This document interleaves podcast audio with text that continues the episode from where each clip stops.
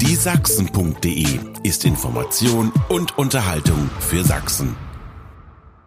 Liebe Freunde, liebe Sachsen, herzlich willkommen zum Cruise Talk. Heute neben mir ein Mann mit Mütze, Andreas Hofmann alias DJ Happy Vibes oder andersrum. Ich freue mich, dass du heute beim Cruise Talk mit dabei bist. Wir wollen heute so ein bisschen über deinen Weg sprechen, auch über das Radio, deine politischen Ambitionen sprechen. Es gab ja in den letzten Jahren so ein paar kontroverse Diskussionen um deine Person. Da würde ich gerne aus also deine Sicht gerne mal hören. Ich bin gespannt drauf, ich freue mich drauf. Okay.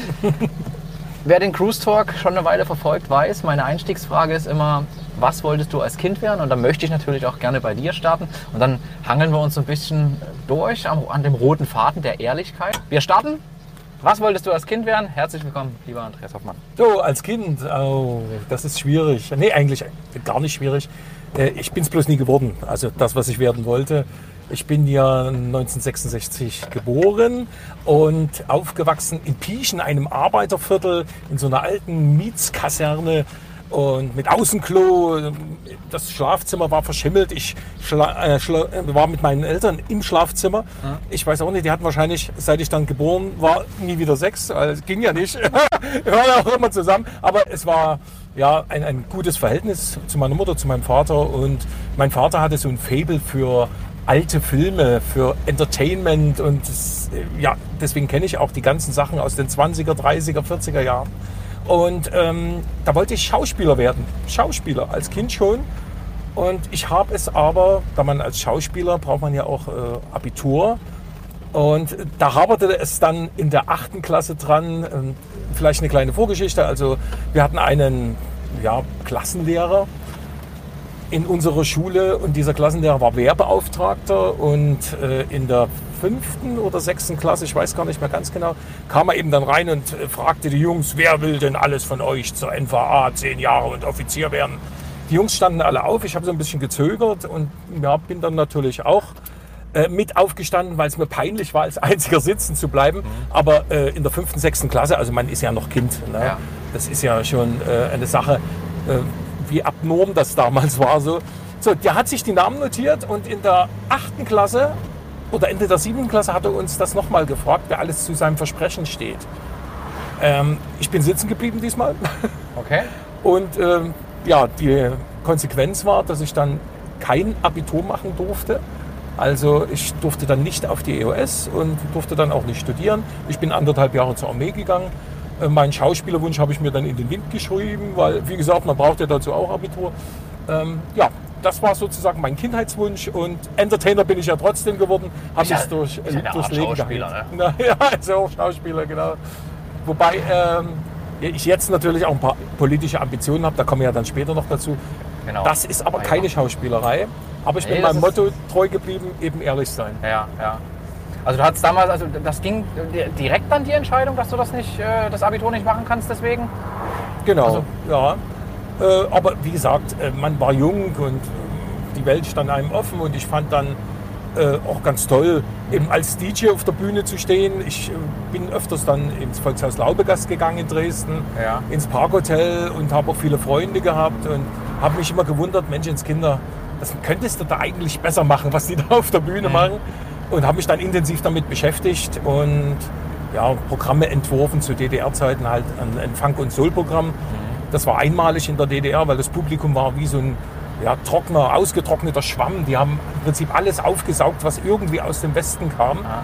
Und diese Funk- und Soul- und Rap-Geschichte, ja, das habe ich eben dann aufgestellt. Das Problem war natürlich auch, äh, ich durfte auch keine Einstufung machen im Stadtbezirk Ost. Also ich habe ja in Dresden damals noch mhm. gewohnt bin dann im Prinzip nach Pirna gegangen. Ich bin dann äh, ins Kulturkabinett.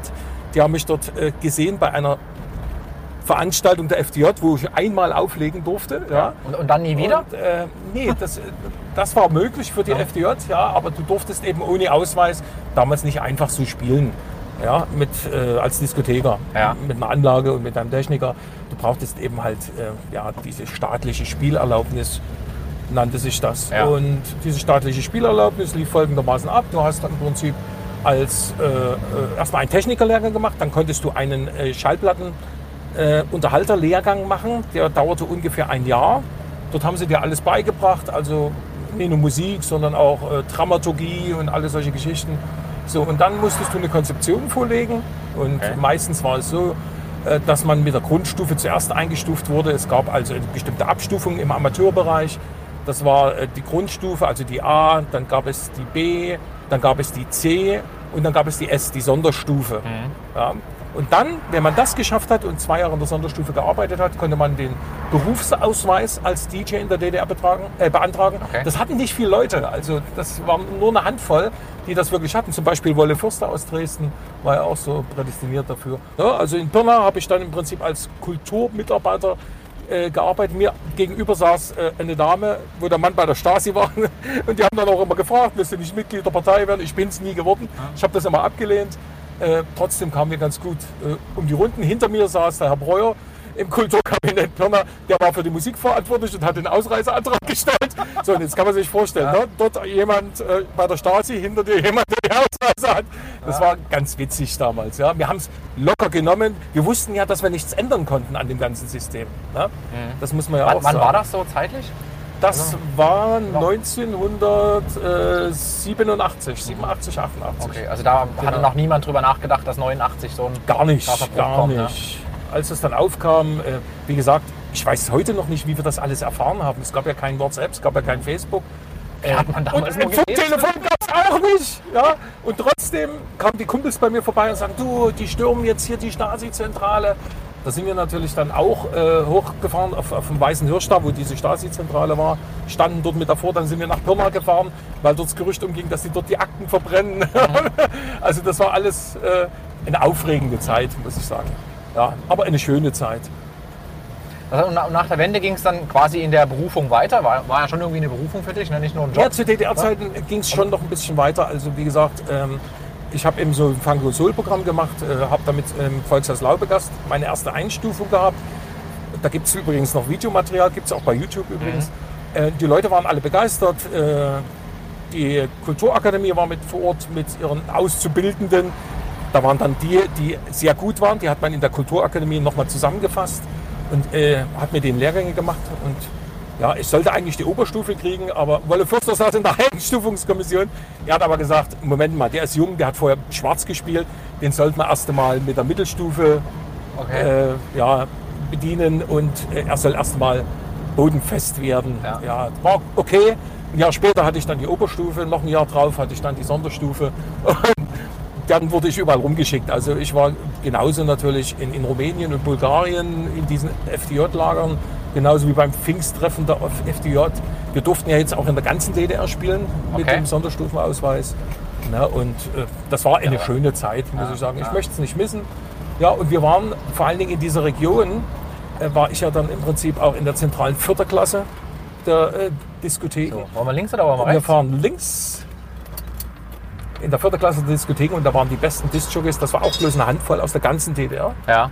Die dort zusammengefasst waren. Und dort gab es natürlich dann alles. Also das Einzige, was, ist, was vielleicht viele Leute uns immer nachsagen würden, ah, du hast ja in der zentralen Vierterklasse und die haben euch ja politisch beeinflusst. Nee, Mhm. eben dort in dieser Größenordnung galt das nicht mehr. Da hat es niemanden interessiert. Da war Leistung wichtig. Aber wir wissen auch warum, weil wir waren ja die Entertainer. Wir hatten ja die Leute abzulenken vom Alltag und vielleicht auch vom Nachdenken. Ja? Ist aber heute nicht anders, wenn ich den Fernseher Ist, anmache. ist, ne? ist überall das Gleiche, in jedem Genau. System. Das Genau. Ist, ist, ist halt so. Ne? Da gibt's, es gibt schöne Bücher, ähm, äh, die, die das auch so ein bisschen beschreiben, so Psychologie der Massen. Das, Ja. kann, man, das kann man durchaus mal als Hörbuch sich hören oder Mhm. auch äh, mal lesen. Das ist ja auch was Feines. Wir fahren jetzt bewusst hier ein bisschen langsamer, damit wir nicht so viele Fahrtgeräusche kriegen, aber Genau. ich glaube, wir verstehen uns ja relativ, relativ gut äh, mit dem Ton. Super Und- Klimaanlage. so, ja, du, das ist die beste Klimaanlage, die man haben kann. Ja, ja. Das heißt, es gab dort wirklich tatsächlich keine, keine Kontrollen auf Inhalt oder irgendwas? So Na, Moment mal, du musstest schon, äh, du musstest schon ja, dich an bestimmte Regeln halten. Es gab eine Situation, äh, da war zum 1. September in Pirna das Fest des Friedens angesagt. Riesengroße FDJ-Veranstaltung, ich natürlich auf der Bühne. Vorher ellenlange Parteireden. Und nach zwei Stunden Reden durfte ich dann ans Mikro und habe dann erstmal gesagt, so jetzt wollen wir den ganzen Quark hier mal vergessen, jetzt feiern wir mal richtig. Da war erstmal Spielverbot. Ach so, aber durftest du das Ding noch machen oder wurdest du direkt von der Bühne gezogen? Nee, ich durfte das noch machen. Okay. So haben sie es nicht gemacht. Aber äh, den nächsten Tag dann Ja. wurde mir dann das mitgeteilt. Ja, ist halt so. gerne, Herr Aber, ja, war aber eine schöne Zeit, wie gesagt. Und dann kam die Wende. Mit der Wende haben natürlich alle Jugendclubs geschlossen und äh, ich hatte Glück, weil, wie gesagt, ich hatte einen Namen und äh, dieser Name hat ja natürlich auch ein paar Türen geöffnet. Es gab einen Jugendclub, der hat überlebt, das war die äh, Eule, Jugendclub Eule, gibt es heute noch. In übrigens Johannstadt, ne? Straße. In Johannstadt, Ja, kenn ich, genau. ja. Dort haben- habe ich dann eben auch noch aufgelegt. Dann haben sich die ersten äh, Diskotheken aus Westdeutschland hier niedergelassen. Ein Mr. Krebs aus Frankfurt am Main Mhm. ist hierher gezogen und hat äh, das Kulturhaus der Sachsenwerker, das kurz genannt Sachs, Ja. übernommen, hat eine Diskothek reingebaut. Das war die erste Großraumdiskothek im, im Osten. Und er hat immer DJs einfliegen lassen aus dem Westen für 700 Mark Gage am Abend. Wir haben ja im Schnitt damals 200 gekriegt. Ja. Ja, ja. Und die waren aber nicht so besonders. Also ich habe auch wieder gesagt, Mensch, das kann man da besser machen. Ich habe dort äh, einen Termin gemacht mit ihm und er sagte, nö, Wochenende ist alles belegt, da haben wir unsere DJs aus dem Westen, aber ich kann dir den Sonntag geben, da ist noch nicht los, musst du dich aber selber kümmern. Habe ich Plakate gemacht und äh, am ersten Sonntag war das Ding schon rammelte voll, ne? also richtig gerammelt voll.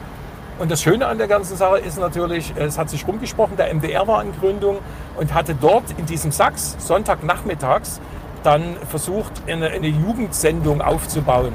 Waren zwei Moderatorinnen aus dem Westen wieder, die äh, wahrscheinlich schon weit über 30 waren. Zumindest sahen sie so aus, also waren nicht mehr jugendlich, haben sich aber so jugendlich gekleidet, fanden alle immer unwahrscheinlich albern. Ich durfte das warm ab vorher machen und das haben die Redakteure gesehen, haben mich dann angesprochen, ob ich nicht äh, einfach mal eine Sendung machen möchte. Eurojobs hätten sie da. Das ist eine Musiksendung, Musikchartsendung, produziert vom berühmten Produzenten Mike Leckebusch, der für den Beat Club verantwortlich ist, Ja. von Radio Bremen. War damals auch Programmdirektor, dann hat er sich selbstständig gemacht. Und äh, dieser Beat Club war ja Kult auf der ARD. Also, ja, das hat man auch im Osten geguckt, wenn, wenn man es in Dresden überhaupt kriegen konnte. Äh, da musste man schon ein bisschen außerhalb fahren. Aber jedenfalls ähm, bin ich dann dort hochgefahren, zum ersten Mal zu diesem Herrn Leckebusch, nach Bremen, Bremerhaven, durch den Wald. Und auf einmal sehe ich so eingezäumtes Gelände, ich weiß nicht, wie viele Hektar das waren, ein riesengroßes Haus, also nee, das war kein Haus, das war eine Villa mit so flach gezogenem Dach. Und das Spezifische war, auf dieser Villa, da waren äh, sieben, acht, neun Spiegel, alle motorisiert. Ne, ich habe dann dort geklingelt und dann kam dort so ein Bär, so Mr. Baloo raus, Ja. so äh, im Prinzip schon graue Haare. Und du so, oh, da bist du ja, du aus dem Osten, hier, komm rein, komm, ich zeig dir alles hier. Und jedenfalls lief das dann so ab, ähm, dass er mir äh, gesagt hat, komm, wir gehen ins Wohnzimmer. Und da war schon eine Flasche Whisky. Nun habe ich zu der Zeit gar keinen Alkohol getrunken. So, ach komm, trink doch mal einen mit, komm, Richard, der trinkt doch auch mal hier. Ne? Und, mh. und dann hat er mir erzählt, welche Sender er alles ranbringt. Und äh, wäre der Whisky nicht gewesen, hätte ich es vielleicht noch langweiliger empfunden.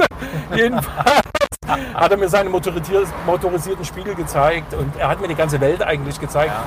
Japan, Chinesen, der hat komischerweise auch alles verstanden, was die da geplappert haben. Wahrscheinlich die Texte übersetzen lassen im Vorfeld. Ja, aber nee, das war eine, eine fantastische Erfahrung und das ging dann auch eine Zeit lang. Dann kamen eben die Redakteure vom MDR, weil nicht noch Lampenfieber moderieren wollen, äh, das äh, Magazin Szene mit moderieren wollen. Ja, und das haben wir auch getan. Irgendwann dann Ende der 90er hat sich die Jugendredaktion aufgelöst, weil der MDR sich entschieden hat, eben eine Schiene zu fahren nur für die Älteren.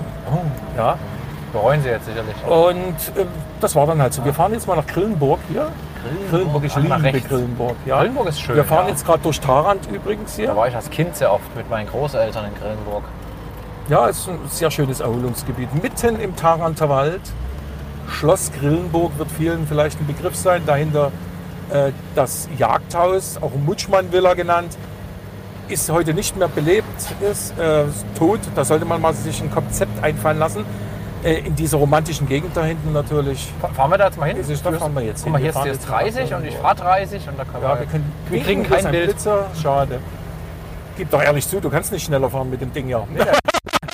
Der, der fährt, ich habe ihn schon auf 180 gehabt. Ja. ja das macht er schon. Das ist saghaft. Da ist er nicht Aber- auseinandergefallen? Nee, gar nicht. Der ist, du, der ist tipptopp. Okay.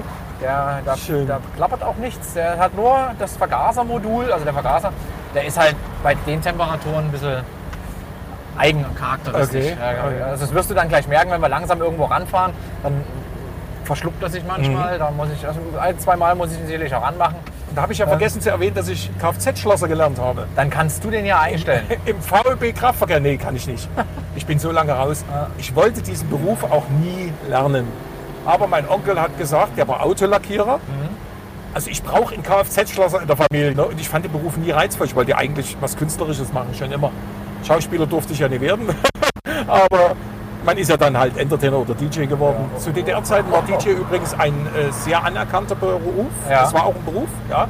Gibt es ja heute nicht mehr. Heute ist DJ ja, für Jungs mit einem Laptop was. Ne? Und ähm, es ist halt, also ich möchte heute in der heutigen Zeit also als DJ eigentlich gar nicht mehr bezeichnet werden. Was- es ist eine Was, Dienstleistung. was macht denn ein DJ aus, einen guten? Wenn wir gerade bei dem DJ, Thema sind. die Dramaturgie. Du musst, es langt ja heutzutage nicht zu, deine Musik zu haben oder die Musik zu haben, Ja. Sondern du musst wissen, wie nimmst du die Leute an die Hand. Du musst die Personen oder die Gäste ganz genau beobachten und du musst ähm, sehen, wenn ein Dramaturgie-Loch kommt, dass du das füllst, dass Titel aneinandergereiht werden, dass du fließend übergreifst in andere Musikrichtungen, sodass äh, der Gast nach Hause geht und sagt, Jawohl, ich bin völlig befriedigt. Ich habe von allem was gehört. Es war fantastisch. Ne? 1997 hat er auch das Megatrom aufgemacht. Ja. Ähm, das Megatrom war natürlich einzigartig in seiner Architektur. Ähm, der Herr Topolik, der hat da schon viel Kohle reingesteckt.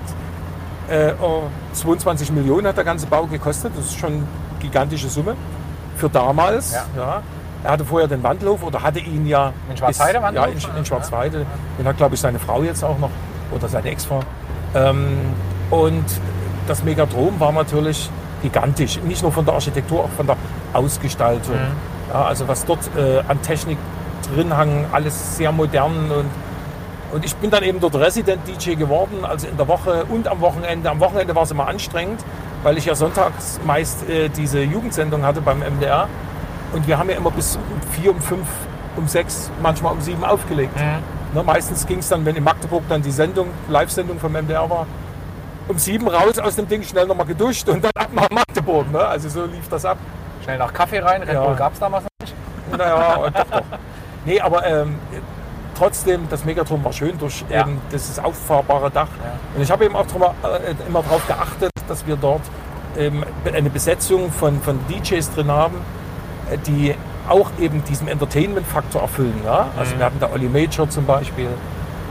Also den gibt es ja heute übrigens noch. Ja? Und viele, viele andere noch. Das war eine schöne Sache. Bis dann eben viele, viele DJs eben zum Geschäftsführer hingegangen sind und gesagt haben, ihr müsst hier umbauen, wir brauchen einen Techno-Club, wir brauchen einen Insider-Club. Und das hat dann das ganze Flair zerstört. Da hat man Zwischenwände eingezogen, die Halle konnte man nicht mehr auffahren. Man hat den Laden somit kaputt gemacht.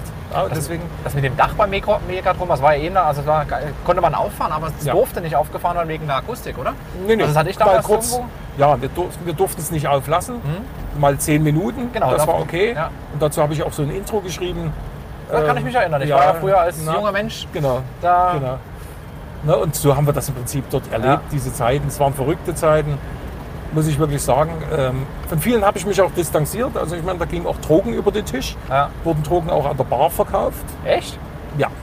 Ja. Gab es gewisse Personen, Ja. die waren dafür verantwortlich dort. Okay. Ja, und aber ich bin dann eben halt weg, als man diese, diese, diesen Charakter des Megatron zerstört hat. Mhm. Ich konnte damit einfach nicht leben, weil äh, so ein großes Haus lebt von vielen Leuten, die da hinkommen. Und viele Leute heißt, ich muss ein buntes Programm fahren. Ja. Ne? Die Okay. Leute müssen toben. Das nützt mir nichts, wenn ich stur und steif Techno runterkloppe oder Clubs einziehe, die das ganze Haus zerstören dort. Ja? Und deswegen ja, sind wir dann, dann halt auch weg.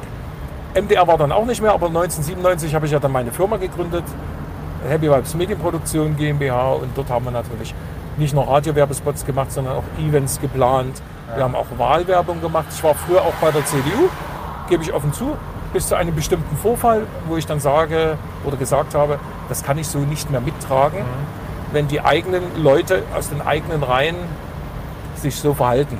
Ja, es gab, äh, wa- und da war das- zu war diesem, da, das war 2000, jetzt muss ich überlegen, 2016 war das dann 2016. Also nach dem, 2000, nee, nach der Zäsur 2015, 2015. Moment, nee, 2015 war es. Ja. Ja. 2015. Ja, es ging eigentlich um die Errichtung eines äh, Flüchtlingsheims, beziehungsweise es stand schon von der Kellner Telekom ein Gebäude in Kesselsdorf, äh, wo man uns zusammengenommen hat, das ganze Dorf, und gesagt hat, da kommen jetzt 150 Leute rein. Da hat auch niemand was gesagt. Da hat die, alle haben sie es akzeptiert, das Gebäude war dafür ausgelegt. Und zu guter Letzt haben die uns nochmal zusammengeholt in ihrer verzweifelten Situation und äh, haben dieses Gebäude mit 280 Leuten oder wollten dieses Gebäude mit 280 Leuten überbelegen. Okay. Das Gebäude war dafür nicht ausgelegt. Na, da werden sämtliche Sicherheitsmaßnahmen in den Wind geschrieben. Ich meine, es ziehen Menschen da ein. Ja? Und da muss das Ding auch sicher sein. Ja. Jedenfalls haben wir Kesselsdorf eine Petition eingebracht. Fast 900 Leute haben unterschrieben. Ich habe die Petition im Kreistag vorgetragen und bin dann eben niedergebrüllt worden. So, und die eigenen Leute, Damals von den CDU-Leuten niedergebracht. ja, die worden, eigenen okay. Leute haben im Vorfeld an der Tür noch zu mir gesagt, ja, wir finden das richtig mit der Petition, machen Sie das mal. Ja? Und dann ging das Gebrülle los. Ich habe die Petition, äh, man muss ja sehen, die Petition ist das einzige Recht eines Bürgers, äh, zu Wort, sich zu Wort zu melden Ja. vor dem Kreistag. Ja. Und man muss diesen Bürger auch ausreden lassen. Das war nicht möglich. Ich bin noch nicht mal bis zur Hälfte gekommen. Okay. Geschrei, Getobe von diesen Kreistagsabgeordneten. So verhält man sich einfach Wie, nicht. wie hast ja. du die jetzt argumentativ aufgebaut? Also, von, also du hast jetzt gerade gesagt, Überbelegung, men- unmenschlich wahrscheinlich. Ähm, Ja, überhaupt, nee, das ist eine, Frage der Sicherheit. Ne? Also darauf was auf, Das- aufgehangen. klar, Also du logisch. hast nicht gegen die ist- 150, sondern gegen die 280 Gegen die was. 280, ja. Okay. Natürlich war äh, es die damalige Zeit eine schwierige Zeit. Ne? Und es spielte wieder, ja, wir machen mal links. Hier kommt der Gondeldeich von Grillenburg und natürlich das Schloss Grillenburg.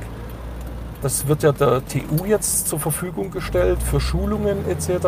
Aber wie gesagt, ähm, dieses Gästehaus dahinter, hier fehlt ein Belebungskonzept. Das müsste man sich wirklich mal Ja. auf die Da, Fahnen da stellen wir uns jetzt mal hin. Also du sagst wo ich anhalte. wir wir fahren hier gleich rein, hier Ja. hinter dieser.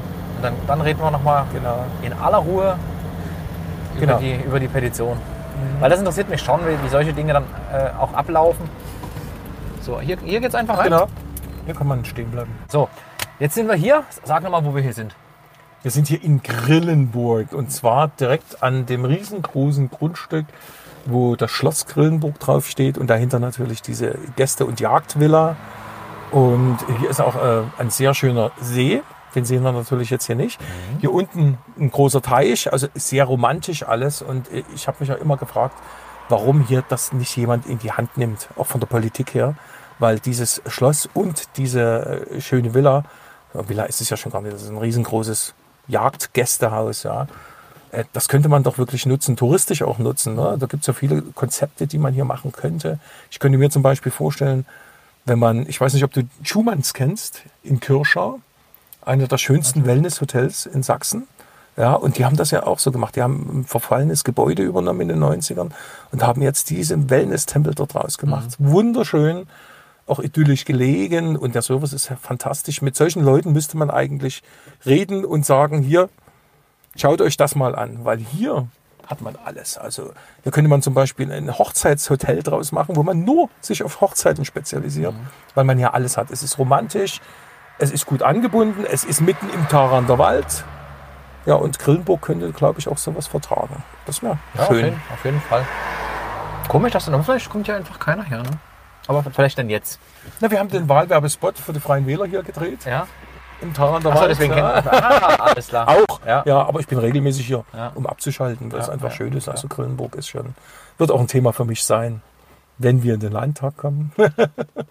Mach, mach mal gleich, ne? Jetzt mach, erstmal mach mal Petition. Das würde ich gern Petition, nochmal. ja. Also du bist Also da wie gesagt- ausgebuht worden, konntest nicht zu Ende Genau, reden. aber äh, das richtige oder die richtige, ähm, wie soll ich sagen, äh, ja, Verfrachtung meiner Person in eine bestimmte Ecke ist erst über die Zeitung passiert. Mhm. In diesem Fall über die Sächsische Zeitung, die das Thema natürlich wohlwollend aufgegriffen hat. Und äh, dann hat auch Linke zu Wort kommen lassen, der mich dann in der Zeitung angegriffen hat, mich herausgefordert hat. Und ich natürlich dann auch geantwortet habe, dass die schon ziemlich unehrlich sind, weil äh, man lässt als Kreistagsabgeordneter einen normalen Bürger, und das war ich damals. Ja, ich hatte mit Politik nicht viel am Hut. Ich war zwar CDU-Mitglied, aber äh, ich hatte mit Politik eigentlich nichts weiter am Hut. Ja, und dann haben wir uns duelliert. Da gab es dann fünf Tage die Woche hintereinander eine halbe Seite in der SZ. Und die SZ ist ja so groß, ja, eine halbe Seite.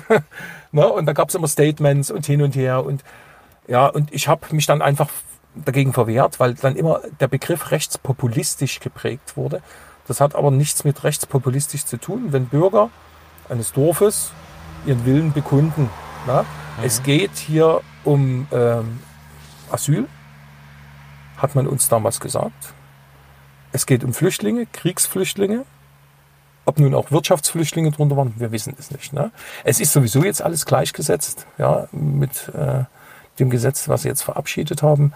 Das tut auch gar nichts zur Sache. Es geht darum, dass sie uns nie die ganze Wahrheit gesagt haben. Ne? Und ähm, logischerweise Flüchtlinge, wenn die aus dem Kriegsgebiet kommen, ist ganz klar. Wir hatten in den 90ern aus Jugoslawien 900.000 in einem Jahr. Die hast du weder gehört noch gesehen. Noch wurde das zum Medienspektakel hochgepusht in den Zeitungen. Die haben wir hier in Deutschland untergebracht, auch in Ostdeutschland. Ne? Und die sind, die Hälfte sind dann wieder nach Hause, die andere Hälfte ist hier geblieben. Da hat niemand ein Tohu Habo drum gemacht. Du hast gerade einen wichtigen Punkt genannt. Es gab, gab kein Medienspektakel.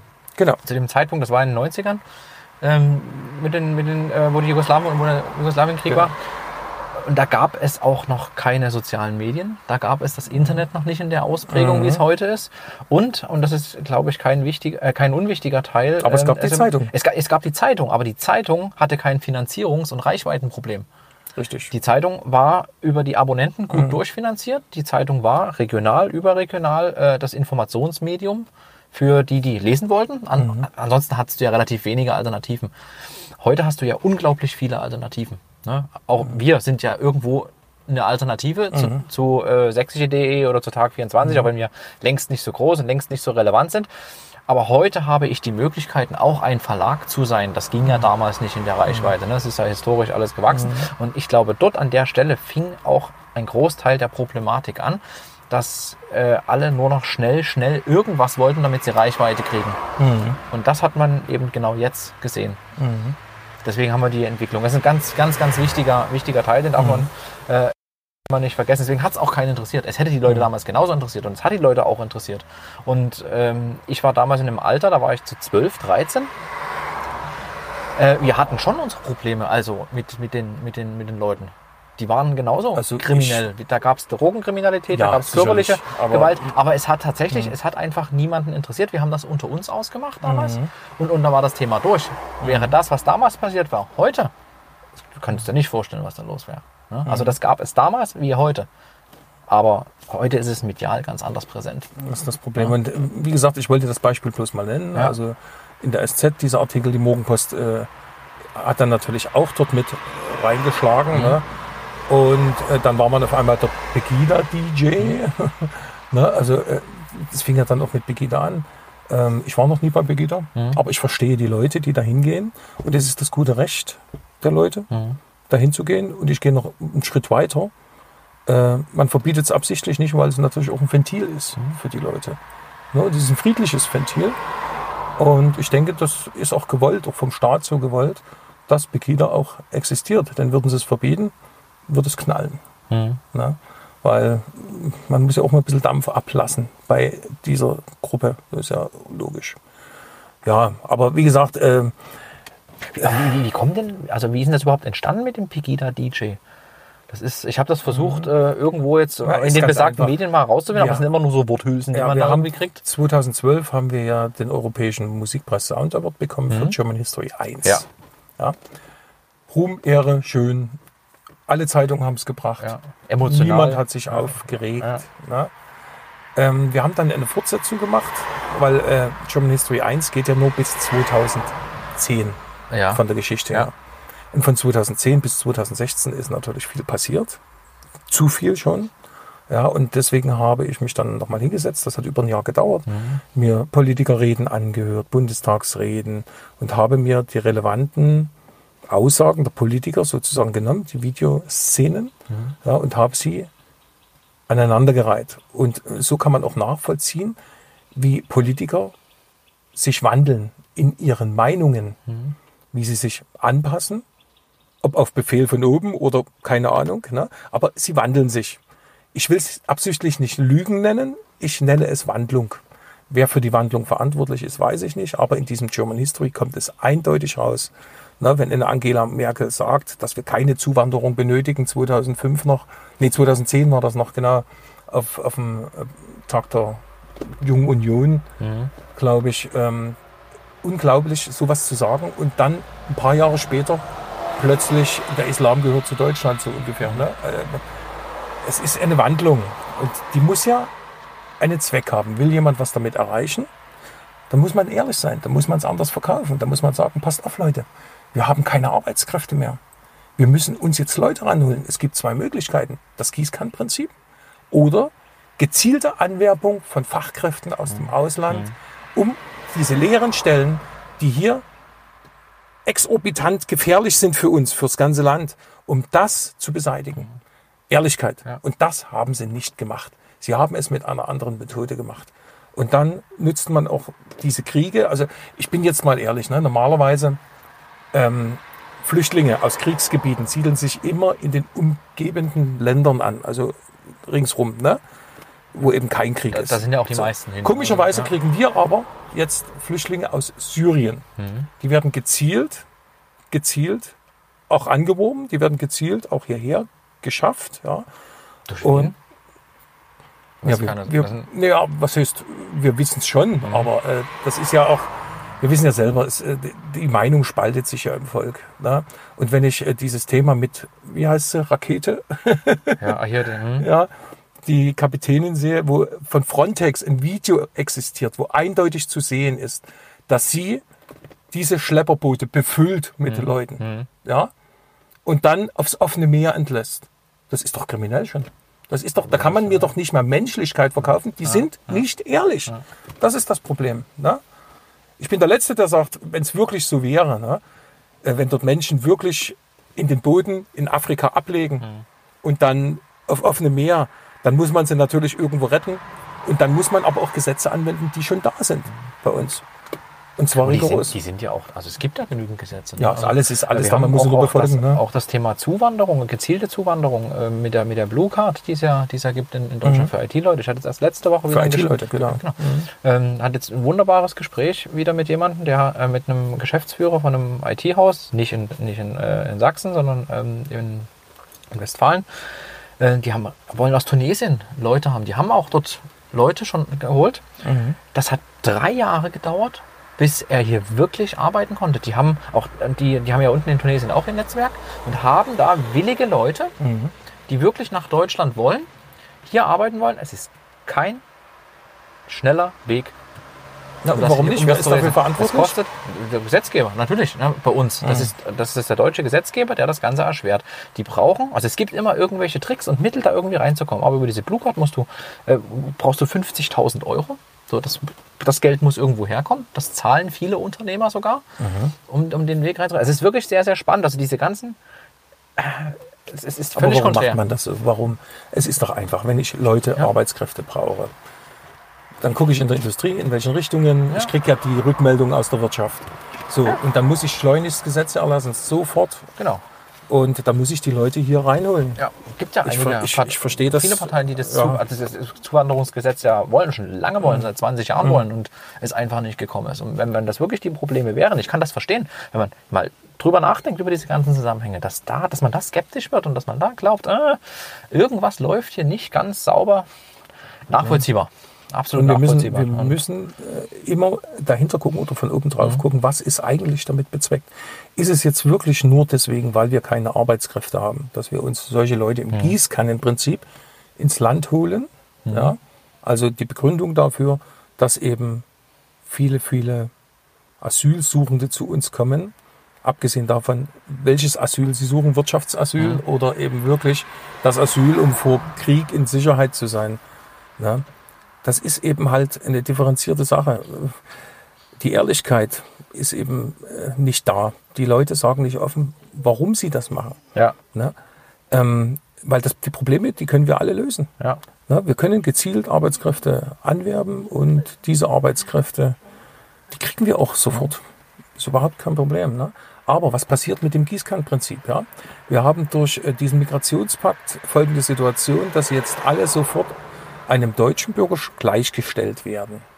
was im ersten Step menschlich klingt, im zweiten Step aber nicht mehr vereinbar ist oder tragbar ist für unsere Sozialsysteme. Mhm. Sie werden sofort ins Sozialsystem integriert mit allen Mitteln, mit allen finanziellen Zuschüssen, mit allem. Ja, so was passiert denn jetzt? Wir hatten doch ein ausgewogenes Sozialsystem bisher. Ne? Wir hatten Einzahler und wir haben Leistungsbeziehende, die sich die Waage gehalten haben.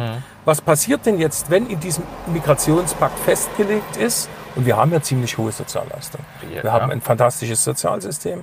Was passiert denn jetzt, wenn Millionen von dieser Sache erfahren, dass hier in Deutschland so ein fantastisches Sozialsystem ist? Die kommen zu Millionen auch hierher, werden zu Millionen in dieses System integriert. Und was passiert? Wir haben mehr Leistungsbezieher als Leistungszahler. So.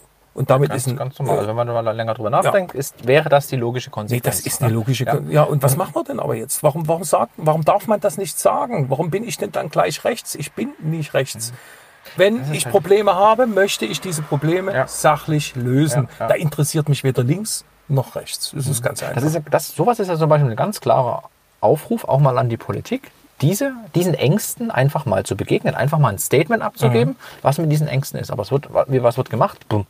Nazi-Keule, fertig. So, und damit bist du ruhig gestellt.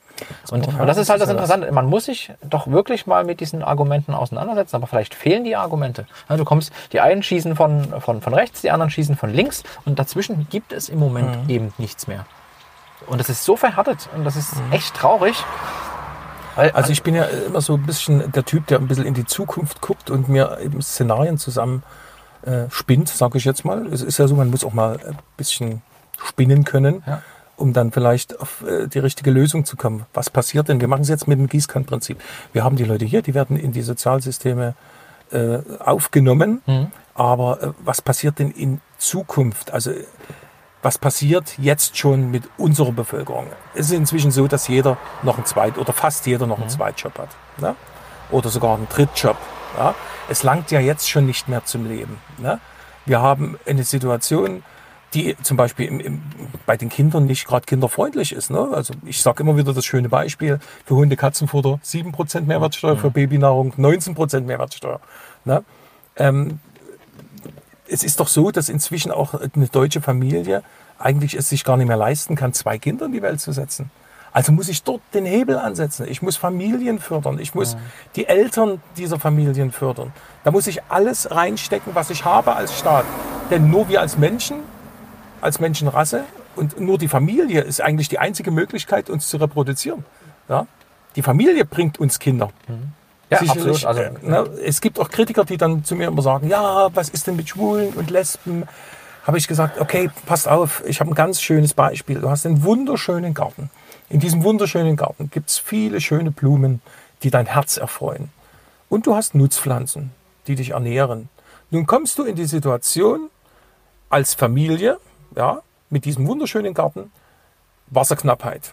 Ressourcen werden knapp. Und vor allen Dingen, es gibt nichts mehr zu kaufen an Essen. Ich bin auf meinen Garten angewiesen. Aber das Wasser ist knapp. Was gieße ich jetzt zuerst? Die Nutzpflanze, die mich ernährt? Oder gieße ich zuerst die schöne Blume, die mich erfreut? ja, klar, die Kartoffel wirst du wahrscheinlich gießen. um Genau so überleben. ist es. Ja. Ne? Und das muss man beachten. Und so meinte ich das dann auch und nicht anders. Natürlich kann jeder leben, so wie er möchte. Und äh, ob nun schwule Familien oder lesbische Familien, auch die können liebevoll zu Kindern sein. Die Kinderheime sind voll. Klar, äh, wäre kein Problem. Alles besser als, ja. Genau. Aber es ist nicht die Priorität. ja. Das ist es. Wir brauchen Also in, in, Kinder. insbesondere in, Ne? in so einer Sondersituation, genau. Weil Das merkt man ja, wenn man Kinder hat. Also, Leben ist unglaublich, Mhm. unglaublich teuer. Ne? Meine, meine, ich habe zwei Söhne, die kommen beide quasi auch von den Augen her nach mir, haben also beide eine Brille. Und äh, das ist unglaublich, was man dafür hinlegen muss. Also Ja. Mhm. wir, dadurch, dass die Augen sich halt permanent noch verändern, wir sind jedes Mal fast 700, 800 Euro los, wenn wir, wenn wir beide Kinder versorgen mit Brillen.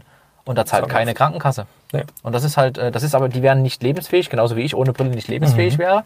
Äh, Ich muss meine Brille voll bezahlen. Also diese, diese 10 Euro pro Glas, die, die kannst du ins Mhm. Skat drücken. Also tatsächlich, das bringt nichts, weil halt die Optik halt extrem viel Geld kostet. Das heißt, zwei Kinder hast du enorme Ausgaben. Das Ja, ist halt. genau. Das ist gar nicht schlimm, ich mache Mhm. das gerne. Ne? Und ich, ich, merk, ich gebe das gerne auch viel lieber für meine Kinder aus, das Geld, als für mich. Mhm. Das konnte ich damals, als ich äh, ähm, mit, meiner, mit meinen Eltern quasi äh, groß wurde. Ich konnte es nicht nachvollziehen, dass meine Mutter so gerne mir Geld Mhm. gibt und, und sich selber zurückstellt. Jetzt weiß ich, warum das so ist, weil es völlig egal ist. Mhm. Solange ich meine, meine äh, Wohnung bezahlen kann, mein Essen bezahlen kann und mein Ding machen kann, alles prima. Was drüber hinaus ist an Geld, gebe ich gerne meinen Ja. Kindern, wenn, wenn die sich dadurch Genau. besser entwickeln können. Und das, ist- meine ist ich ja, ne? ne? Diese, diese Rahmenbedingungen müssen wir verändern, weil Ja. was passiert, Ja. wenn wir diese Rahmenbedingungen für Familien nicht ändern? Dann haben wir dasselbe Problem. Trotz dieses Gießkannenprinzips, Mhm. was wir hier gemacht haben, ja, habe ich dasselbe Problem auch mit den Leuten, die zu uns kommen und hier leben und Mhm. sich integrieren. In zehn Jahren wieder. Ich habe dasselbe Problem wieder, klar. weil ich die Rahmenbedingungen nicht ändere. Ne? Das, du musst dir vorstellen, du hast einen Wassertopf auf dem Herd, volle Bulle. Mhm. Das Wasser verdampft. So, Du kannst jetzt eins machen, du kannst wieder Wasser nachgießen, mit dem Gießkannenprinzip Wasser nachgießen, dann füllt sich der Topf wieder, aber du lässt es wieder auf volle Pulle. Das heißt, das Wasser verdampft wieder. Ich muss die Rahmenbedingungen ändern, ich muss die Hitze zurücknehmen, damit nicht mehr so viel Wasser verdampfen kann. Ganz Und jetzt, einfach. Jetzt kommen wir in eine total spannende Diskussion, weil dieser Aspekt, den habe ich jetzt noch nicht gebracht. Ähm, diese eine, also wenn, wenn eine Million Flüchtlinge hierher kommen und mit Geld versorgt werden, sind das ja auch Konsumenten. Sicherlich. So, die kaufen, die halten quasi den Einzelhandel, die Wirtschaft irgendwie am Kann ich Laufen. mal einsteigen? Weil- Also es gibt Erhebungen dazu. Hm? Es gibt, ähm, wie viel Geld schicken die Flüchtlinge nach Hause? Ja. Ja. Das ist ein, ein, ein, Wahnsinn, Riesenthema, ja, ja. ein Riesenthema. Ja. Äh, und wie will man dem begegnen? Das Geld soll ja hier im Lande bleiben und auch hier ausgegeben werden. Ähm, das ist nämlich auch ein Riesenargument. Ne? Und da gibt es Erhebungen von Banken. Hm? Ne? Und da sollte man auch mal nachstochern. Aber wenn man das wieder sagt, ist man ja wieder rechtspopulistisch. Ja. Was Ja, ja, was ja aus, aus, aus Sicht der Flüchtlinge normal ist. Ist normal, also, ist ich würde es genauso machen. wenn logisch, ich irgendwo logisch, weiß, ich ja. kriege dort Geld, dann schicke Mhm. ich jemanden hin, der fit ist. Wenn ich jetzt in den USA, wenn das die Situation Völlig wäre und klar, ich wäre hier arm, dann würde ich in die USA gehen und würde das Geld, was ich dort verdiene, zurückschicken. Das ist also aus, aus deren Sicht Ist völlig menschlich normal. Aber, das nachvollziehbar aber und das die Spielregeln sind halt ja. Mhm. offensichtlich äh, darauf nicht ausgelegt. Ne? So, alles Neuland, nicht nur das Internet. Ja, und, da Und, muss man trotzdem ja. mit Bedacht rangehen. Ja. Was passiert jetzt, wenn ich zum Beispiel sage, ich gebe nur noch Gutscheine aus? Hm? Lebensmittelgutscheine genauso wie Klamottengutscheine Klamotten, etc. Was passiert dann? Die können sie nicht mehr in äh, die Heimatländer schicken. Genau. Weil dort nützen sie ja nichts. Ne? So, das heißt, im Umkehrschluss werden wahrscheinlich nur noch die Hälfte oder nur noch ein Viertel Mhm. von Flüchtlingen, die wegen dem Lebensstandard hier Mhm. zu uns kommen, hierher kommen. Wir reduzieren das damit. Ne? Und daran sieht man dann auch, mit welcher Absicht sie ja wirklich hierher kommen. Ne? Mhm. Wichtig ist aber, wir brauchen ja auch Menschen, die gut ausgebildet sind. Ja. Ja. Die muss man natürlich wieder anwerben. Die muss man, also Mhm. die, die wir brauchen, gezielt anwerben, hierher holen, integrieren. Aber selbst die Leute, äh, die gut ausgebildet sind, die bemühen sich ja schon selber. Ne? Ich meine, in. Deutschland kann man gut verdienen und Ja. das Aber passt man dann wird auch schon manchmal weggeschickt. Der gleiche Geschäftsführer, von dem ich vorhin berichtet Mhm. habe, ähm, der hat einen, ähm, eine Familie, wo die Frau quasi bei ihm ge- geputzt hat. Ist halt so, ne? sie darf heute ni- nicht mehr arbeiten. Mhm. Sie hat ihren äh, Status aberkannt bekommen Oh, mhm. und äh, darf jetzt plötzlich nicht mehr arbeiten. Sie hat vorher ihr Leben bestritten, genau mit ihrem Mann. Was jetzt passiert ist, Status aberkannt, Arbeitserlaubnis entzogen, jetzt kriegen sie wieder Sozialhilfe. Das ist doch irre. das ist Irrsinn. Irrsinn Das ist das. das da ist muss man ausmachen, welcher Politiker dafür verantwortlich ist. Ja. Wer ist dafür verantwortlich? So was Ja, muss die- man ändern. Die Politiker, das ist Da halt muss man pragmatisch ne? Rangehen. sind Ja, halt- ja, die, und- ich kann als Beamter immer aufs Gesetz pochen, Ja. immer aufs Gesetz pochen. Aber jede Situation ist doch unterschiedlich. Und ich muss darauf achten, dass der Staat sein Geld nicht aus dem Fenster wirft, weil es ist nicht sein. Geld, es ist des Bürgers Geld. Und deswegen muss man hier auch fähige Politiker haben und fähige Beamte auch.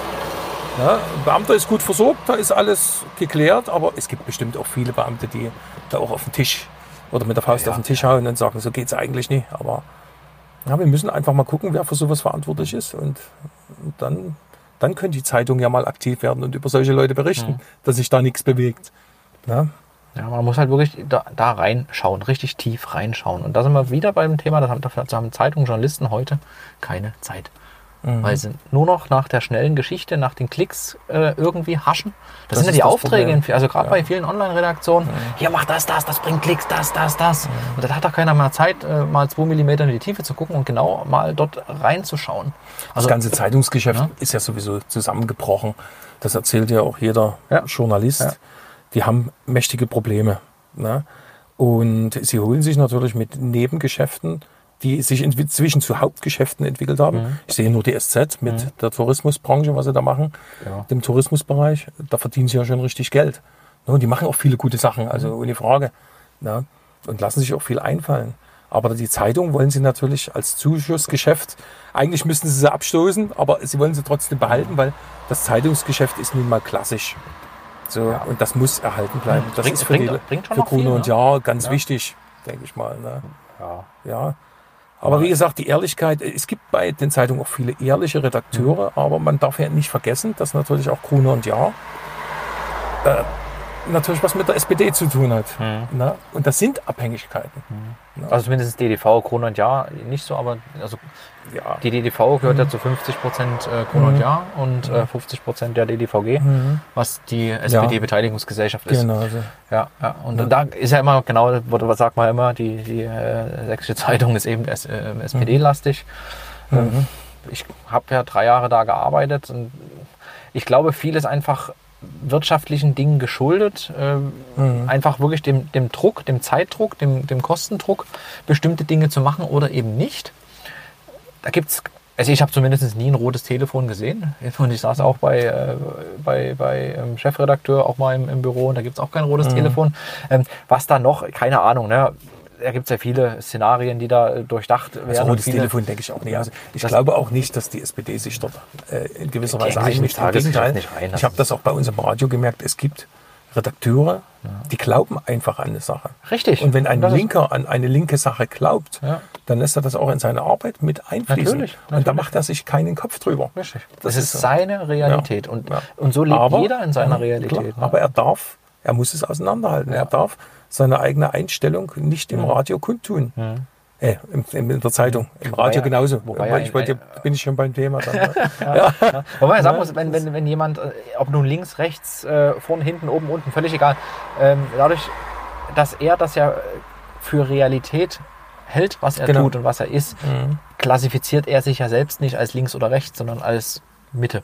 Als, als Ja. gefühlt menschlich jeder. richtig. Ja. Und, und, und deswegen agieren jeder, agiert jeder so. Und diese, diese, diese Gabe, sich mal wirklich rauszuziehen und mal zu gucken, wo man eigentlich wirklich steht, das haben halt die wenigsten. Ne? Und das geht halt im Tagesgeschäft sowieso ganz schwer. Wenn du zehn Stunden am Tag arbeitest, rax, rax, rax, machst du das natürlich in einem Modus, der dir möglichst viel Komfort gibt, nämlich äh, der, wo du weißt, das läuft.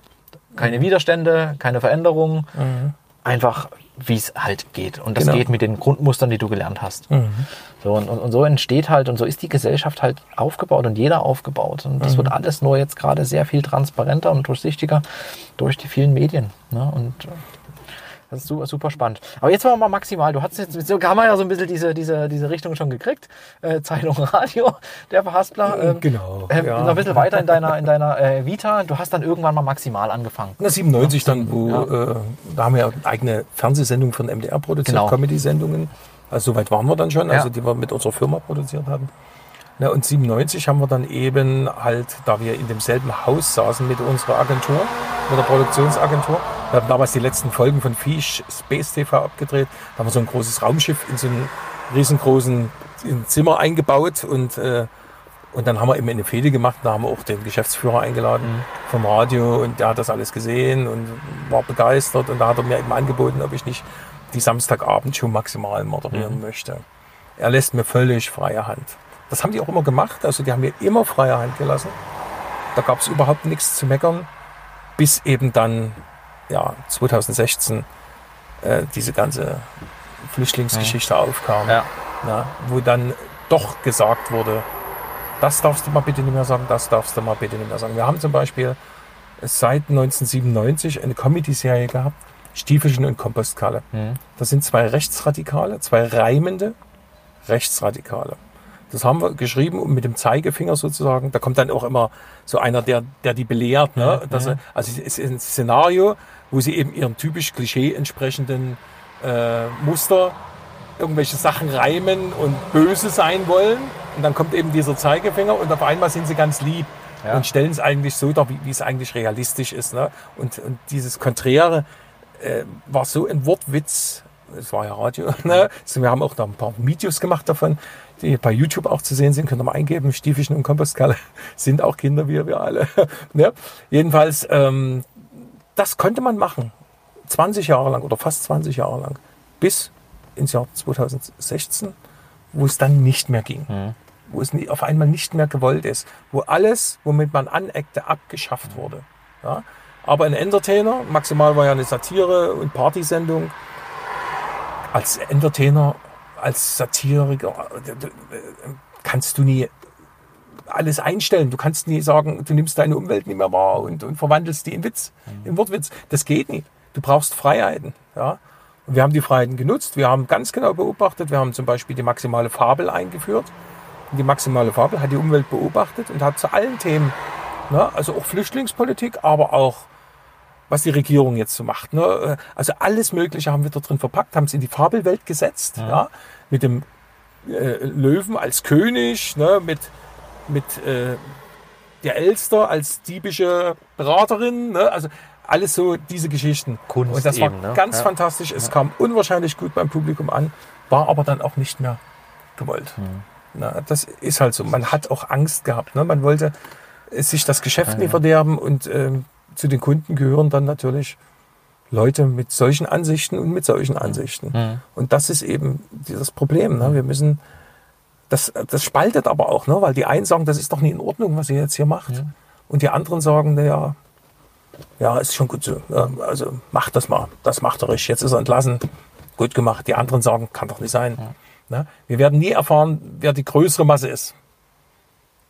Ne? Aber es tut eben geschäftlich auch weh, Ja. ne? weil mit vielleicht einer halben Million Zuhörern, die wir hatten, Angst. Also vieles wird ja, also mit Angst lassen sich ja Menschen unglaublich gut steuern. So, Mhm. ne? Also auch gerade in der Gesellschaft.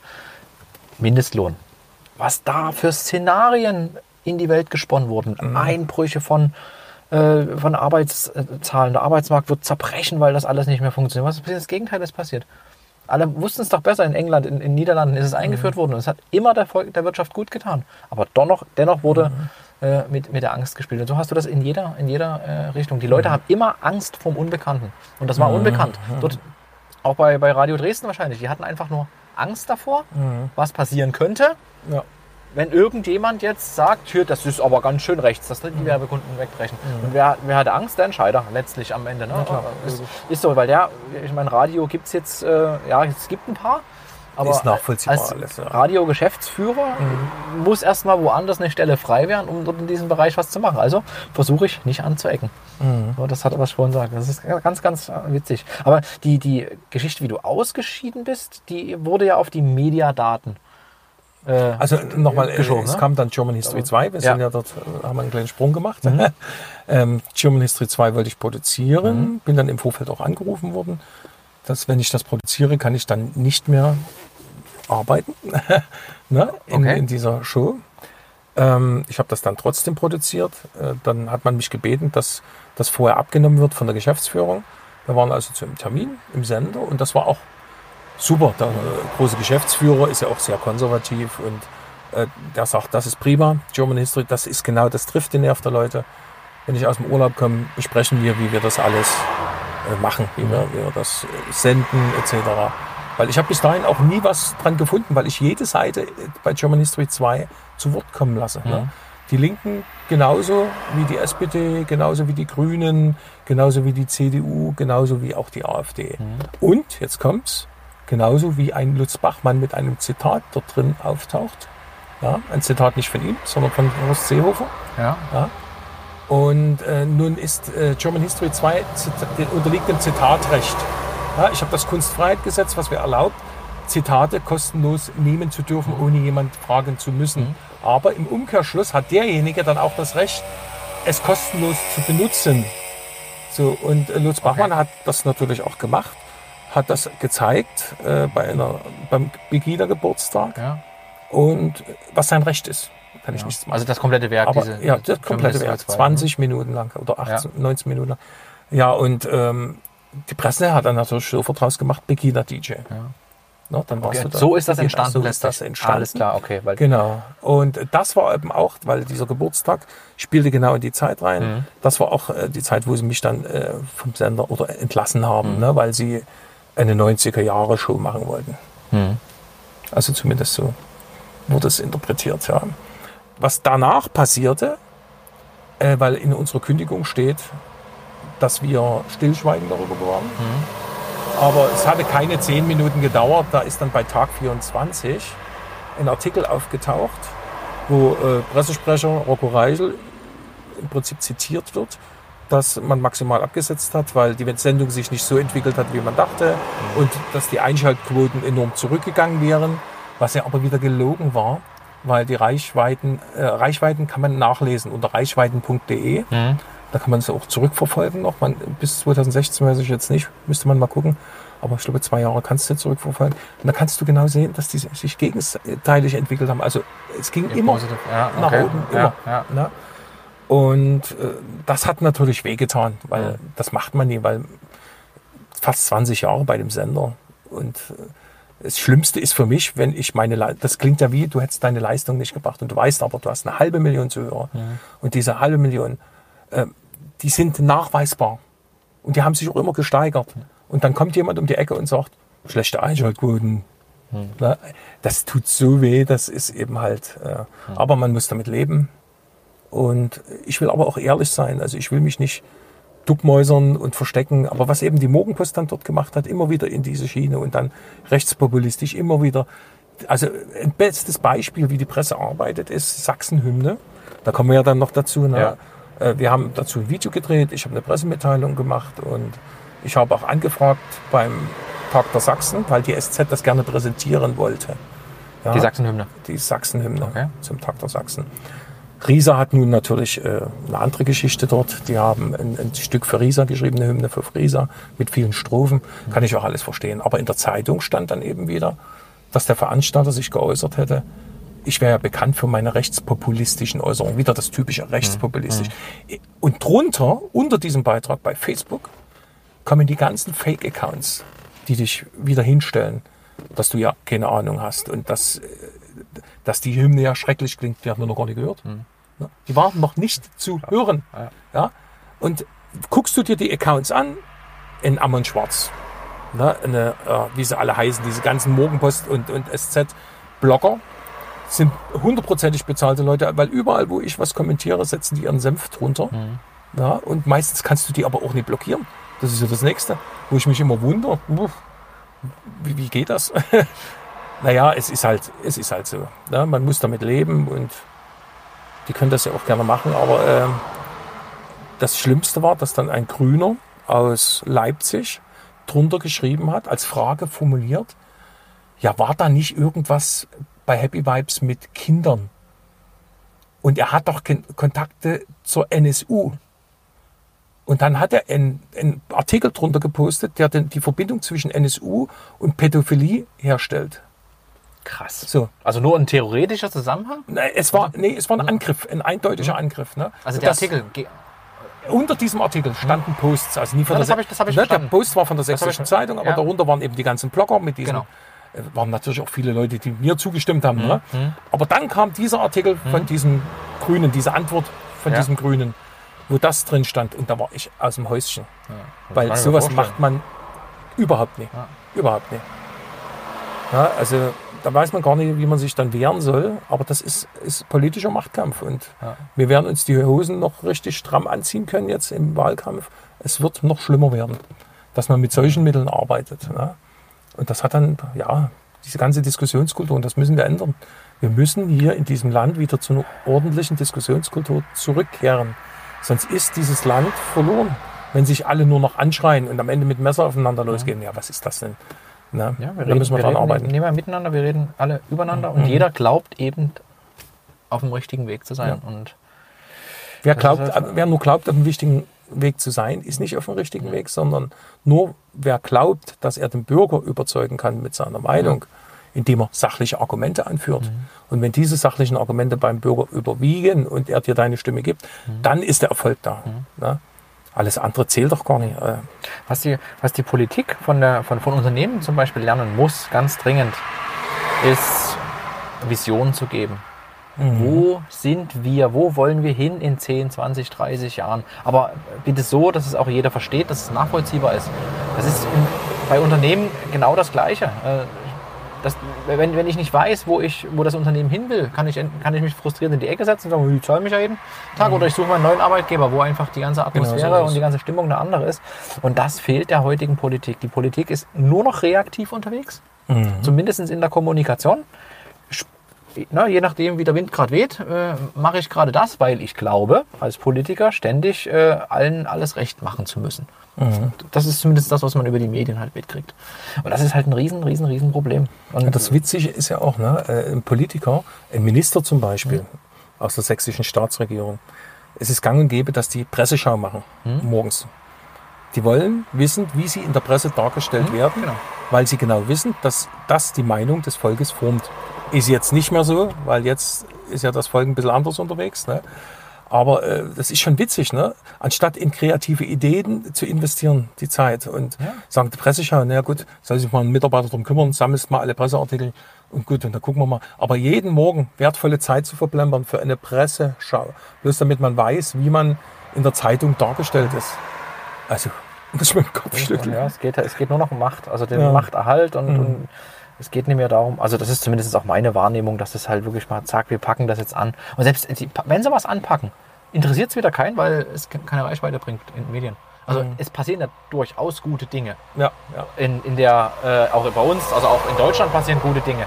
Bloß die klicken alle nicht. Mhm. Und was nicht klickt, findet nicht statt. Und was nicht stattfindet, äh, ja, muss halt, äh, ist halt Ja, schlecht. wir, Ne? müssen, wir müssen mal gucken, wie sich das jetzt hier entwickelt in diesem Land. Und wir wollen mal einen Teil dazu beitragen. Und Politik, ja, Mhm. ich wollte eigentlich nie in die Politik, weil es mich nie interessiert hat, aber weil auch die Notwendigkeit bisher nicht bestand. Weil gerade in den 90ern, es flutschte ja alles. Es, es funktionierte alles, es lief, die Aufträge waren da. Es hat Spaß gemacht zu leben, zu arbeiten, was jetzt im Moment nicht mehr ist. Ne? Das ist eben halt sehr, sehr schwierig geworden alles. Und die Atmosphäre ist eben vergiftet. Und das müssen wir unbedingt wieder, wieder in Gang bringen. Und dafür müssen wir arbeiten. Das ist halt so. Und dafür muss man dann wahrscheinlich sich auch mal beschimpfen lassen. Ja, das ist halt, du, wenn man nicht, wenn man nicht polarisiert, äh, passiert sowieso nichts. Ja. Du musst polarisieren. Alle, allein, so ist allein damit die Medien wieder draufspringen. Ja, und dann genau. sind wir wieder bei dem Thema. Genau. Nee, das ist, ist also, du kannst nie allen recht machen. Und Mhm. äh, von daher. Ja. Ja. So, Ach, bist, da gibt es noch viele Themen. ja, du, Da, kann man, da kann man ewig reden. Ich glaube, sechs, Genau. sechs Stunden würden wir auch voll kriegen. ja, Du hast aber auch ein bisschen eilig, hast du mir vorhin gesagt, ein bisschen Stress. Ne, beim, das geht schon. Na? Ja. Ich weiß gar nicht, wie lange wir jetzt hier schon. Ich gucke mal kurz hier unsachmäßig drauf. Noch eine Stunde fünf. Ach, wir schon? Ja, es ist irre, oder? Das ist ja krass. Ja, ja, ja. Gibt es noch was Wichtiges? Waren wichtige Themen noch? Naja, was war wichtige, wichtige Themen? Du bist ja jetzt hier in, äh, du trittst ja auch für die, die Freien Wähler an Genau. in, zur Landtagswahl. Bist Richtig. aber auch betroffen von dieser Listenplatz-Thematik oder wie ist das bei dir? Ja, also Freie Wähler ist ein, ein, ein Thema, wo ich sage, äh, es gibt die Freien Wählervereinigungen, Mhm. die EVs in ganz Sachsen. Ähm, dort tummeln sich eben alle, die frei sein wollen, Ja. sage ich mal. Jede politische Richtung ist da drin. Und ähm, da sind auch Grüne drin, da sind aber auch äh, ja, SPDler drin, da sind auch AfD-Leute drin, die mal bei der AfD waren. Aber es sind freie Wähler, ne, die sich gesagt haben, wir wollen uns nicht mehr von Parteien regieren lassen Hm. auf kommunaler Ebene. Ja. So, das ist inzwischen jetzt so groß geworden, diese ganze in Sachsen, diese ganze äh, Freie Wählervereinigung, diese, dass man sagt, okay, es gibt Überlegungen, äh, diesen kommunalen Arm ja auch in den Landtag zu bringen. Mhm. Aber in den Landtag kann ich nur, wenn ich eine Partei habe. Deswegen haben sich ein paar Vereinigungen überlegt, okay, wir machen jetzt eine Funktionspartei, eine kleine Funktionspartei, die ist 80 Leute groß. Mhm. Ne? Und diese Partei äh, stellt im Prinzip eine Liste auf und stellt Direktkandidaten. Direktkandidat kann jeder sein, auch Parteilose, ja. Einfach Leute, die bekannt sind, die, die was Besonderes geleistet haben, die ein gutes Programm haben, die einfach programmatisch gut aufgestellt sind, ja. Und auf der Liste können auch alle möglichen Leute drauf sein. Die müssen auch nie in der Partei sein. Mhm. Ne? Die Partei selber ist nur dazu da, dass wir ja, in den Landtag kommen. Ne? So, das ist die Freie Damit, Wähler. damit erfüllt ihr nur die. Spielregeln. Und, Genau. Ja, okay, ne? okay. Also es können alle mitmachen, Ja. alle sich aufstellen lassen.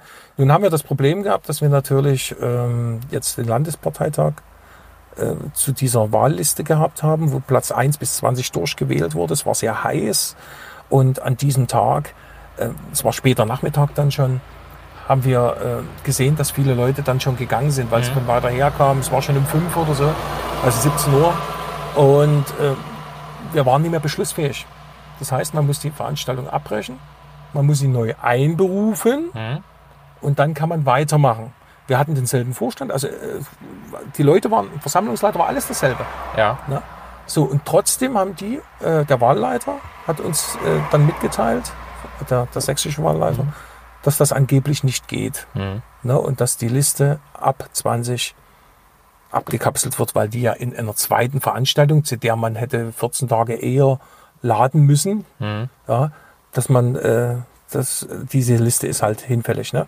So, und äh, das verstehen wir nicht, weil das ist immer, immer eine Sache, ähm, die man auch bereinigen kann, indem der Wahlleiter sagt, ja, okay, es stimmt ja alles. Der Versammlungsleiter war dasselbe. Das ist ja nie wie bei der AfD, wo der Versammlungsleiter dann ein anderer war. Ne? Aber äh, wir haben es bis heute nicht verstanden. Wir sind aber vor Gericht nicht durchgekommen und äh, wir haben diese Liste verloren. Ich war Listenplatz 23. Aber mein, mein Anliegen ist es ja nun auch nicht hundertprozentig in den Landtag zu kommen. So auf der Liste jetzt. Ne?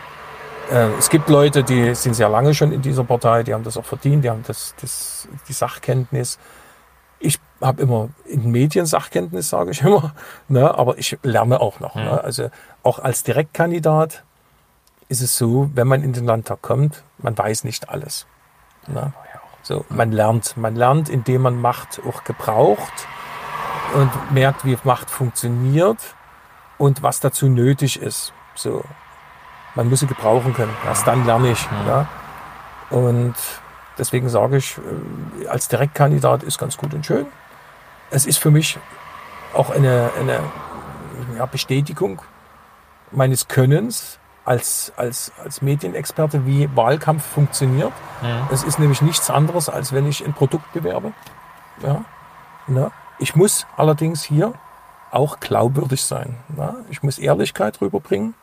Und das ist, glaube ich, das wichtigste Thema. Deswegen ist mein Wahlkampf hier auch ein bisschen medialer mit, mit Trickies und mit Heimatflug. Also wir haben ja ein Flugzeug gemietet, das Wahlgebiet. Trickies kennt nicht jeder.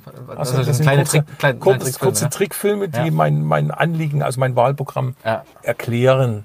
Ja, und das ist ganz witzig. Unter ehrlichsein.de kann man sich die auch angucken. Mhm. Ne? Also alles sowas äh, finde ich eben witzig. Neue Sachen. Ne? Und ähm, dass natürlich nicht nur die AfD gedrückt wird, sondern auch die Freien Wähler, erkennen wir auch daran, dass äh, wir in der Stadt Wilsdruff zum Beispiel nur 35 Plakate für den Großraum Wilsdruff genehmigt bekommen haben. Okay. Wo Das von der immer CDU genehmigt für jede ja, Partei? Ja. Okay. Und die begründen das mit der abgestuften Chancengleichheit, weil die Freien Wähler ja noch nie im, im Landtag sind. Ja. Und die CDU ja bisher die meisten Plätze hatte und dann gefolgt von der AfD. Und ja, Okay. finde ich Quatsch, weil hier geht es ja nie darum, ähm, um 4%, die wir uns vorausgesagt wurden, ne? sondern es geht darum, dass ein Direktkandidat antritt, der bekannt ist wie ein bunter Hund. Und ich habe dann andere Direktkandidaten, die man überhaupt nicht kennt. Ne? Von, von der SPD zum Beispiel. Oder, ne? Also die mir so noch nie in Augenschein getrennt sind. Warum kriege ich dann bitte schön weniger Plakate? Ne? Das ist manchmal nicht nachvollziehbar. Das Gesetz sieht das eben so Ja, vor. es ne? ist halt so. Ja, also Kenn- muss ich kenn auch dran halten, die Ja. Stadt. Also deswegen Ja. ist das auch kein Ja, Vorwurf. Es ist halt so. Aber da muss man eben andere Wege der Werbung gehen. Deswegen habe ich ja auch gesagt, ich habe einen Aufruf über Facebook gemacht und wir haben ja bei DJ Heavy Vibe 27.000 Hm. Follower, die dann äh, zur Seite standen mir Ja. und gesagt haben, jawohl, ich gebe dir meinen Privatzaun. Dann auch Firmen, die gesagt haben, hier, wir haben hier ein Gelände, komm, bauen wir hin. Ne? Also die haben auch geholfen. Ne? Ja. Und das ist Das macht Community aus, ne? Das ist ja, halt das macht eine Community ja, aus. und das ist, Na? und da merkt man dann, ihr, ihr habt ja irgendwie als Freie irgendwie die Sachsens größte äh, Bürgerbewegung. Bürgerbewegung. stehen. Und das ist, ist so ein bisschen das, ne? Da, Ja. So. So, und das macht Spaß dann Ja, halt. Ne? ja. So macht der Wahlkampf dann Spaß. Ja. Ja. Ja, man muss auffallen ganz einfach. Und dass es möglich ist, Ja. dass man auch äh, aus dem Entertainment-Geschäft in die Politik kann, zeigt die Ukraine, der Zelensky. Ja. ich glaube, Stilinski heißt er, der ja gestern auch dann äh, im Parlament dann noch äh, entsprechend gepunktet hat. Irgendwie ist, äh, 52, 53 Prozent oder sowas hat er Mhm. geholt. Auf jeden Fall, äh, ja, es geht ne? Mhm. und, und war offensichtlich notwendig. Also man, da sind wir aber bei, dem- bei dem Punkt, du brauchst A, Charisma und B, eine Idee, wo es hingehen soll. Du musst den Leuten Mhm. Ja, einfach sagen, hier, guck mal, das bekommst du, wenn ihr mich wählt. Was ich glaube. Es ist natürlich in der heutigen Zeit schwer, weil du hast ein Klischee des DJs. Ne? Obwohl Ja, ich seit 97 schon äh, Firmenchef bin von zwei Firmen. Äh, Wir haben das jetzt, eine haben wir jetzt abgeschafft, weil sich äh, finanziell besser rechnet, wenn ich eine große Ja, Firma ja, habe ja. und dort alles, weil die haben auch nicht anderes gemacht. Ne? Klar. hatten halt zwei Firmen. Aber egal, ähm, wir haben das gemacht. Wir, ich bin Produzent, ich bin Künstler, ich bin, ich habe in, in überall schon mit drin rumgerührt. Wichtig ist es doch eher, und das ist auch mein Motto, Beständigkeit. Der stetige Tropfen höhlt den Stein, ne? dass man im Leben beständig ist, dass man ständig Leistung zeigt, egal an welcher Stelle du eingesetzt wirst. Ja, wenn ich früher in den 90ern der DJ war hier im Osten, dann war ich das. Da habe ich dort 100% gegeben. Wenn ich beim Fernsehen war, habe ich dort 100% gegeben. In meiner Firma gebe ich 100%. Ne? Und sie existiert heute noch. Ja? Und die ganzen Dienstleistungen werden weiterhin in Anspruch genommen. Na, wenn ich als Künstler unterwegs bin, auf der Bühne, als, als Moderator unterwegs bin, gebe ich 100%. Im Radio habe ich 100%, dort eigentlich 150 gegeben, weil es eben mein Herzblut war, Ja. ne, was mir dann eben weggenommen wurde. Ähm, aber man gibt diese Prozente überall. Diese 100 Prozent gibst du überall. Und das ist Beständigkeit. Und das ist wichtig, dass die Leute das verstehen. Es geht nie um den DJ. Nein. Ne, Und der DJ kann vielleicht gar nie in die Politik gehen. Im, Im Gegenteil, wenn man alles im Blick hat und seine Arbeit liebt und dort immer 100 Prozent gibt, dann gebe ich auch auf einer anderen Arbeitsstelle 100 Prozent. Das Und, und diese beiden Buchstaben, DJ, die verhindern ja nicht, dass du ein denkender Mensch bist. also, aber es ja, wird gerne so dargestellt. Ja, natürlich, dann, aber halt schwieriges schade Thema. und traurig. Mhm. Ne? Also, Ja. Aber wie gesagt, man kann noch mehr erreichen, wenn man wirklich äh, in diesem Land die Diskussionskultur wieder ja. auf geraden Weg bringt, wenn wir endlich mal wegkommen von links und rechts, Mhm. sondern als Bevölkerung alles ansehen.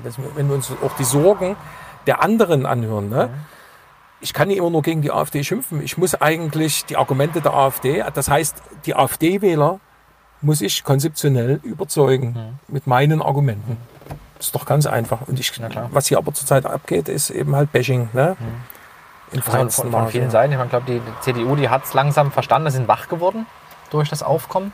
Da passiert jetzt relativ viel, auch von den äh, Forderungen, die letzten Endes von der AfD kommen. Und ja, früher äh, ja, dokumentierte Forderungen der CDU waren. Ne? Das darf man ja auch nicht vergessen. Also die 1000 CDU Polizisten sich- zum Beispiel. Ja. Das ist eine Forderung, die hat äh, die AfD in den Landtag eingebracht. Die wurde damals von der CDU abgewählt. Ja.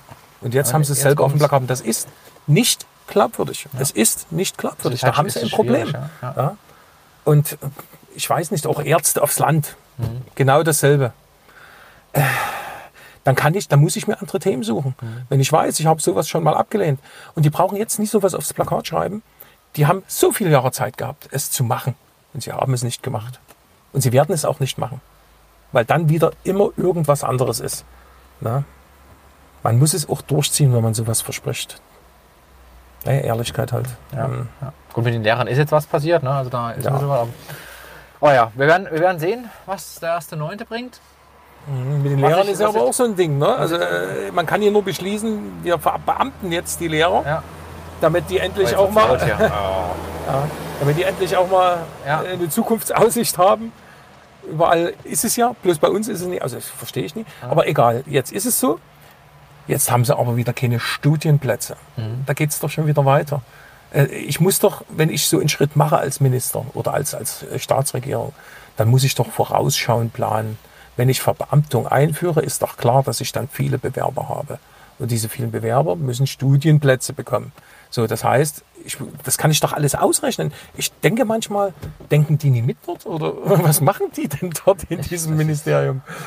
Sie Ja, sagen das auch ist vielleicht, hat auch viel vielleicht, also in in dem konkreten Fall kann ich das nicht sagen, aber es ist, ich kenne es aus der Wirtschaft, aus dem, aus dem Projektgeschäft. Wenn da nicht alle am Tisch sitzen, Mhm. die tatsächlich dort irgendwie beteiligt sind, das nennt man so Stakeholder-Analyse, Mhm. das macht man so im Vorfeld, guckt, wer irgendwie Berührungspunkte haben könnte zu diesem Thema, Mhm. auch wenn es erstmal noch so abwegig erscheint. Die müssen mit an den Tisch. Genau. Und das passiert, glaube ich, viel zu wenig. Mhm. Ne, da wird, ich entscheide jetzt und dann muss das eben so passieren. So, dann passiert es aber eben nicht. Und dann passiert's weil du die Leute nicht so. mitnimmst. Ja, genau, Also so das ist ist, es. das, du musst die Leute immer Ja. mitnehmen. Du musst die Notwendigkeiten erklären, warum Dinge entschieden werden, warum Gesetze so aussehen, warum der eine so behandelt wird, der andere wiederum so. Wenn das nicht transparent ist, entstehen, entsteht Unmut, entstehen Gerüchte und Das ist das Problem. von, ja. von daher. Also die Politik muss noch Ja. viel lernen ähm, über, über die Menschen, wie Menschen ticken. Mhm. Da, da kann die tatsächlich viel aus der Wirtschaft lernen. Aus dem, aber nicht jetzt aus dem Top-Management-Bereich, sondern wirklich aus den Arbeitsebenen, was Mhm. da passiert, aus dem Projektmanagement, wie man das alles vernünftig macht. Ähm, vor allen Dingen, wie man nach draußen vernünftig kommuniziert, Mhm. sodass es einigermaßen, also dass man nicht vorwerfen kann, es war nicht transparent. Aber wenn ich mit dem Mhm. Messias damals anhöre, äh, einige der Dinge könnten, also wenn wir ehrlich sind, könnte das die Leute äh, beunruhigen. Mhm. Äh, das war doch genau die Ansage. Ja, und da bin ich aber schon beim Problem. Und- Politikerhaftung. Man muss eigentlich eine Politikerhaftung bei grober äh, Verletzung irgendwelcher Pflichten oder, oder Ja. Arbeitsgänge muss man die Politiker haftbar machen. ne? Und jetzt weist Also, das aber erstmal nach. Also es dann- gibt Produkthaftung in Deutschland. Ne? Das ist so streng geregelt. Ne? Ich gehe in den Supermarkt, sehe ein Produkt, was mir gefällt, auf das ich Appetit habe. Ich nehme es, gucke hinten drauf, Zutaten. Ah, das, das, das, das, das, das. Haltbar bis. Gehe ich nach Hause. So. Ich esse das Ding, wegen mir eine Waffel.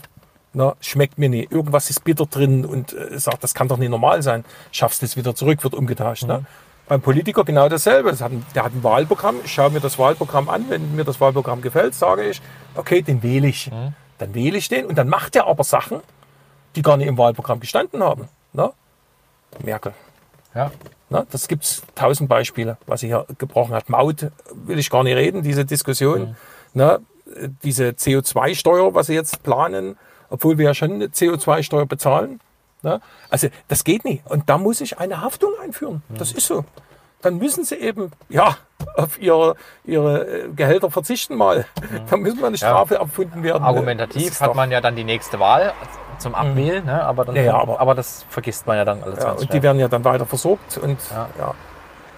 Naja, an, de, an dem System wird man wahrscheinlich relativ wenig ändern. In, auf, auf Bundesebene, Mhm. ich finde Kommunalpolitik total spannend, weil das wirklich die Menschen direkt betrifft und wo man was machen kann. Und von daher, ich drücke euch die Daumen, dass ihr da ja. was macht, so wie ich eben die Daumen Alles gut. drücke. Ich hoffe, ich Äh, war ich nicht bin- zu ehrlich. also ich fand- bin ja immer so ehrlich, aber zu ehrlich zu anderen Leuten, die es nie verkraften, das meine ich. Ja, ja, ja, alles, was ich gelernt habe, alles ist neutral. Wenn, wenn du mir was sagst oder wenn mich irgendjemand äh, äh, vermutlich beleidigen möchte, alles ist neutral. Mhm. Und damit kommt man super durchs Leben, Ja. weil man selber sich nicht schlecht fühlt. Mhm. Ist okay, deine Meinung, fertig, Haken dran. Jetzt können wir entweder sachlich weiterreden oder die Wege trennen sich. Genau So, und, und, und so, und das, das müssen, dieses Grundverständnis, diese, diese Einstellung, mü- müssen, glaube ich, viele Menschen tatsächlich lernen. Das hat was mit Erwachsenenbildung Mhm. zu tun. Da muss ein bisschen was gemacht werden. Jetzt könnten wir wieder anfangen, wo wir in der Mitte schon waren, wegen der Kinder. Ja, Bildungsgerechtigkeit und und und. Das liegt ja ganz häufig auch daran, dass die Eltern es nicht gelernt haben und deswegen, deswegen auch diesen Bildungsantrieb nicht weitergeben. Das ist ja so ein Thema und wo äh, schwierig. Da kann man, da kann man wirklich viel, viel, viel noch machen. Würde aber, glaube ich, jetzt zeitlich zu weit führen. Äh, mich hat es super gefreut, auch mal wirklich deine Sicht der Dinge zu verstehen, zu hören. Und ja, ich wünsche dir alles Gute Dankeschön. und sage danke, dass du mit mir hier im, in Grillenburg gestanden hast. Ich glaube, es ist besser gewesen, als zu fahren mit dem, mit dem ganzen Ja. Wind. Ne? Und wenn sich irgendjemand gemüßigt fühlt, hier in dem Jagdschloss ein Konzept zu entwickeln, du hast bestimmt, glaube ich, auch Ideen, schließt euch zusammen Genau. und macht hier was Cooles draus. Wir gucken mal. Liebe, liebe Sachsen, viel Spaß, bis zum nächsten Mal. Ciao. Ciao. Die Sachsen.de ist Information und Unterhaltung für Sachsen.